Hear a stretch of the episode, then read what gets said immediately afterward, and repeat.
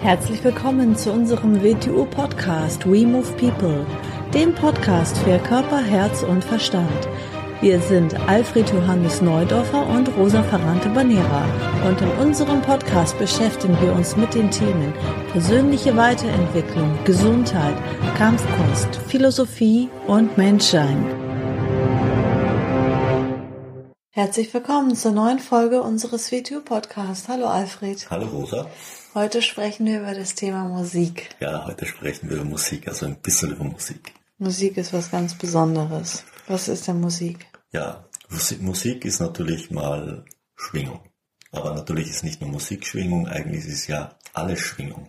Aber der Bereich, den wir als Töne, Geräusche wahrnehmen, und dort gehört die Musik dazu, ist halt dieser Schwingungsbereich, in dem wir äh, Töne, Geräusche und sonstiges wahrnehmen.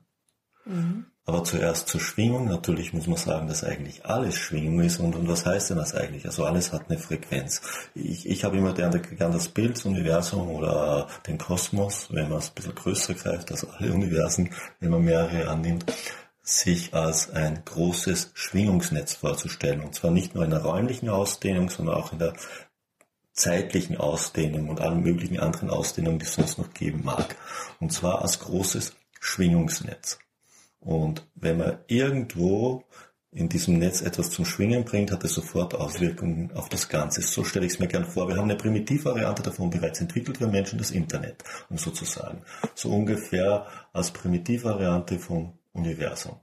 Es ein Netzwerk ist. Als ein Riesennetz, äh, stellen wir uns mal so vor, es, es wird äh, eine Bewusstheit oder Bewusstheiten geben, die unter uns unser Universum wie ein Internet benutzen oder eine Technologie, die das möglich machen würde. Das heißt, alles ist ein Informationsspeicher, alles ist eine Schwingung und wo man Schwingung in dieses Netz einbringt, ist sofort im ganzen Netz eigentlich abrufbar, wenn man dazu in der Lage wäre. Eigentlich sowas wie unser Internet im Kleinen auch ist.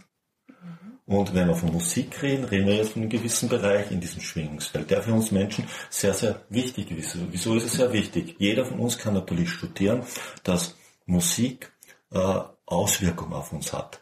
Es beginnt also unsere Zustände zu beeinflussen und ähm, die meiste Musik unsere emotionalen Zustände zu manipulieren. Äh, schauen wir mal, ich meine, was, was die Menschen, nehmen wir das Militär, es hat immer Militärmusik gegeben. Wieso hat es Militärmusik gegeben? Natürlich, was hat man dort gemacht? Eine gewisse Art von Musik und äh, früher auch noch mit Marsch und so etwas zusammen, was eine ganz bestimmte Ausrichtung und ganz bestimmten Bewusstseinszustand den Menschen erzeugt und sie auszurichten beginnt für einen ganz gewissen Zweck emotional auszurichten beginnt. Noch oder früher, gehen wir noch früher zurück, die Wikinger hatten natürlich keine Blasmusikkapelle oder irgend sowas, aber was haben sie gemacht? Sie haben mit ihren Schwertknaufen auf das Schild zu schlagen begonnen, rhythmisch und mhm. zu schreien. Das ist auch eine Art von Ausrichtung, Musik über Ton erzeugen, um sich selbst in einen emotionalen Zustand zu bringen haben auch eben die Römer gemacht, haben die Mittelalter gemacht, all diese rhythmischen, kollektiven Rituale, um eine gewisse Schwingungsfrequenz zu erzeugen, mhm. weil das einen Effekt hat. Natürlich hat der Mensch immer gewusst, dass es einen Effekt auf den Menschen hat. Mhm. Wenn wir dann von Musik weiterreden, könnte man sie mal äh, so unterscheiden. Sie kann positive oder negative Auswirkungen auf seinen emotionalen Zustand haben.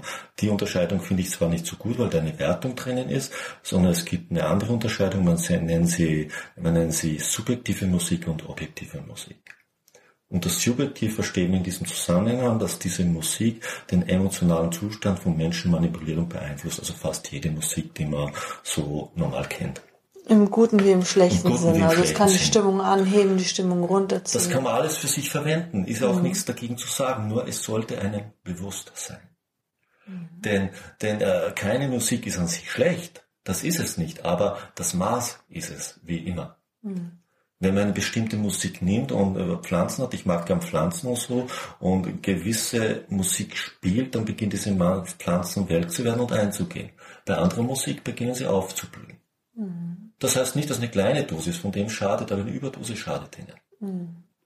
Man wenn man Katzen hat, man spielt eine gewisse Musik im Übermaß zu laut, dann werden sie den Raum verlassen. Man spielt eine andere Musik, dann werden sie im Raum bleiben. Es hat also Wirkung auf uns und zwar auf den Menschen. Also diese subjektive Musik kann man sich für sich austesten und kann man ganz bewusst verwenden, um seine emotionalen Zustände zu beeinflussen. Darüber hinaus gibt es aber eine objektive Musik. Was versteht man unter objektiver Musik?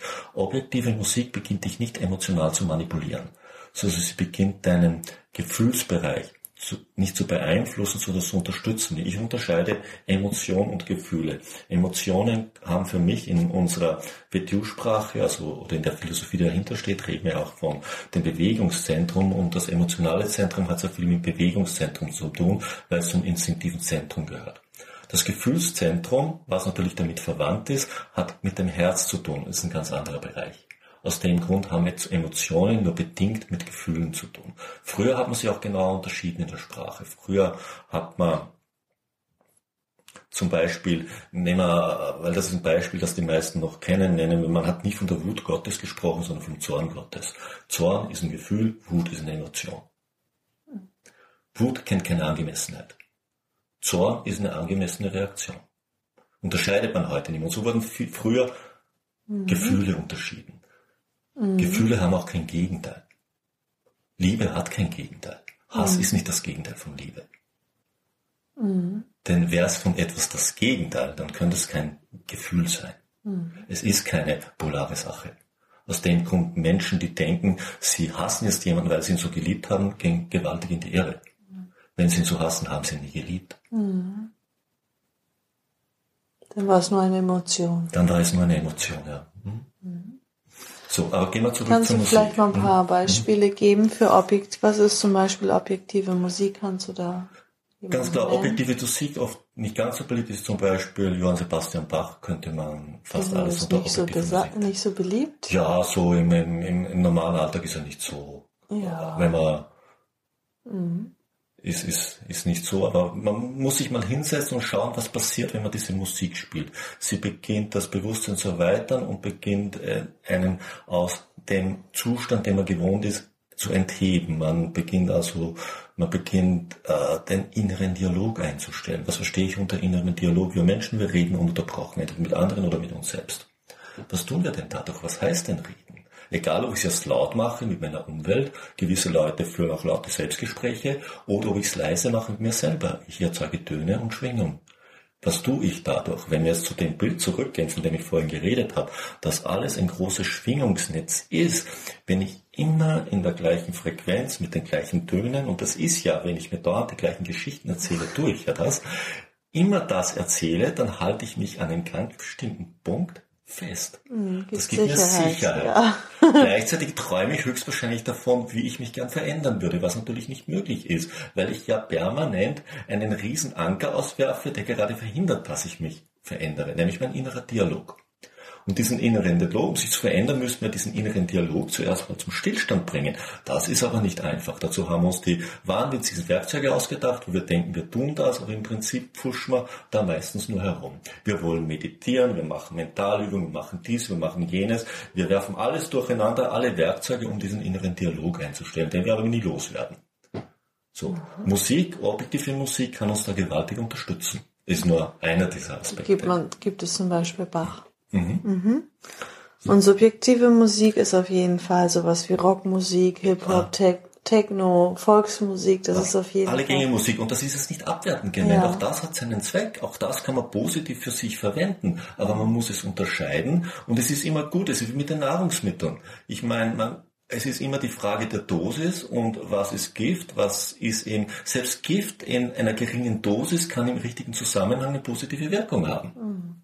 Nur es geht um das Wissen, das dahinter steht, und das Bewusstsein, was weiß, wie man damit umgeht. Etwas, etwas nur, nur zu konsumieren, weil es einem so gut gefällt und das im Übermaß zu tun, ist keine sehr gute Lösung. Mhm. Weil alles hat eine Wirkung auf uns. Alles ist Schwingung und jede Schwingung äh, wirkt auf uns ein, auf unsere eigene Schwingungsfrequenz, weil wir ja auch eine Schwingungsfrequenz, eine Schwingung sind, wenn wir es mal auf die Basis zurückführen. Mhm. Weshalb beschäftigen wir uns in irgendeiner Weise mit Musik? Und damit meine ich nicht, dass jetzt jeder singen lernen muss oder Musikinstrument lernen muss, sondern was verstehe ich unter Musik? Es ist so, als wie die Wissenschaft der Töne, dass man mal zu studieren beginnt, welche Wirkung Töne auf uns Menschen haben. damit wir damit sensibler umgehen. Wenn man sich die Kampfkunstgeschichte so anschaut, hat es immer wieder große Kampfkunstmeister gegeben, die sich natürlich mit Musik beschäftigt haben. Oder auch Gurdjieff hat sich ja extrem mit Musik beschäftigt, weil man darum ab einem gewissen Bereich nicht rundherum kommt, wenn man an sich selber arbeitet, um sich zu sensibilisieren, um seine Wahrnehmung stärker zu machen. Mhm. Denn beginnt man Töne anders wahrzunehmen, dann hat das auch eine Wirkung auf alles andere. Damit meine ich aber jetzt nicht, dass jeder, der irgendwie nur Musikinstrument spielt, äh, hochempfindsam wird. Automatisch ist gar nichts. Denn zuerst macht man mal alles so, wie man alles macht. So, wenn ich sehr grob mich bewege und jetzt lerne ich Wing Chun, heißt nicht, dass ich mich jetzt gleich automatisch besser bewegen werde. Nein, vielleicht mache ich das genauso grob, wie ich alles andere gemacht habe. Dann bringt es mir gar nichts. Mhm. Das gleiche kann sein, vielleicht lerne ich ein Musikinstrument und ich beginne halt ganz mechanisiert mir ein paar Liedchen einzulernen. Und das glaube ich dann, das war es. Dann habe ich mal gar nichts verändert. Dann mhm. mache ich eben das, was ich immer mache, nur mit einem anderen Werkzeug. Und das ist es eben nicht. Und das muss man zuerst mal zu unterscheiden beginnen. Mhm. Was macht natürlich jemand, der ein Musikinstrument lernt? Der beginnt natürlich ein bisschen koordinative Tastsinn zu entwickeln, weil er ja ein Instrument bedienen muss. Er erzeugt natürlich eine gewisse neuronale Vernetzung. Er wird natürlich Töne bis zu einem gewissen Grad, je nachdem wie intensiv er sich beschäftigt, äh, anders wahrzunehmen beginnen. Das alles könnte könnte eine Folge auf was anderes haben. Für uns hat es natürlich eine andere Folge, weil wir auch sonst unseren Tastsinn und alles Mögliche sehr sensibilisieren. Und wenn wir einen anderen Bereich stark zu sensibilisieren beginnen, hat das auch Auswirkungen auf alles andere, weil wir empfindsamer werden. Mhm. Und Empfindsamkeit ist ja eine, eine wichtige Grundlage, um anpassungsfähig zu werden, und zwar jetzt nicht anpassungsfähig an soziale Umstände, sondern anpassungsfähig, was im Hier und Jetzt passiert. Genau, den Gehörsinn äh, sensibilisiert man dabei natürlich und äh, das Gefühlszentrum, inwieweit schult man das durch Musik? Das Gefühlszentrum schult man, weil Musik, und zwar jetzt, jetzt reden wir dann von objektiver Musik. Durch, äh, durch subjektive Musik schult man nicht das Gefühlszentrum. Nee. Dadurch kann man menschliche Zustände beeinflussen. Durch objektive Musik schon, weil objektive Musik natürlich dich enthebt und äh, dir erst so etwas wie Gefühle zu gänglich machen. Musik, unsere westliche Musik und nicht nur westliche Musik, äh, man muss so unterscheiden. Äh, chinesische Musik ist etwas anders aufgesaut, beruht auf fünf Tönen. Unsere westliche Musik ist auf die Oktave aufgebaut, also auf die sieben Töne und dann immer die nächste Leiter rein mit fünf Zwischentönen und zweimal ein sogenannter Schock, also äh, zwei Töne, wo kein Zwischenton dazwischen liegt. Und das ist eine, ein wichtiges Bild für eine Frequenzskala, in der, in der sich alles bewegt und in der auch menschliche Entwicklung, Bewusstseinsentwicklung stattfindet. Und aus dem Grund kann man aus diesem Musikschema, wenn man es so bezeichnet, etwas Wichtiges fürs Leben ablesen und man kann es erkennen lernen und empfinden lernen. Man kann sogar, man kann sogar ablesen ab einem gewissen Bereich, wo du dich in deinem Leben, in welchem Bereich einer Oktav du dich befindest. Ob ein Schock eintreten wird oder notwendig wäre, ob Zwischentöne sind oder so. Das mag sich sehr abstrakt anhören für, für den Podcast, aber es ist wie, wie eine Landkarte der Entwicklung. Und zwar nicht genau die Landkarte, sondern die Etappen, wie sich etwas vollzieht. Töne und es sind natürlich frequenzmäßig aufgebaut und diese Frequenzen könnte man sich so vorstellen, sie sind in Oktaven aufgebaut. Aus dem Grund ist, mag ich das Klavier, weil dort ist diese Oktav am offensichtlichsten. Es mhm. ist das mathematische Instrument, es liegt alles in einer Reihe vor dir. Auf den allen anderen Instrumenten musst du die Töne durch Kombinationen von Griffe auf Seiten oder bei Blasinstrumenten, indem du Löcher drückst oder, oder sowas, sie erst erzeugen und hier hast du sie mathematisch in den Oktaven nebeneinander liegen. Mhm. Und auch das Instrument mit der breitesten Größe, weil alle Oktaven hier vor dir aufgereiht sind und die meisten anderen Instrumente nur einen Teilbereich dieser Oktaven abdecken, die wir hören. Ja, sehr spannend. Ja, ist eine interessante Geschichte. Wir werden sicher da noch irgendwann ein bisschen tiefer reingehen. Heute wollten wir nur so ein bisschen an der Oberfläche kratzen. ja, spannend. Vielen Dank. Dann bis zum nächsten Mal. Bis nächstes Mal. Tschüss. Tschüss.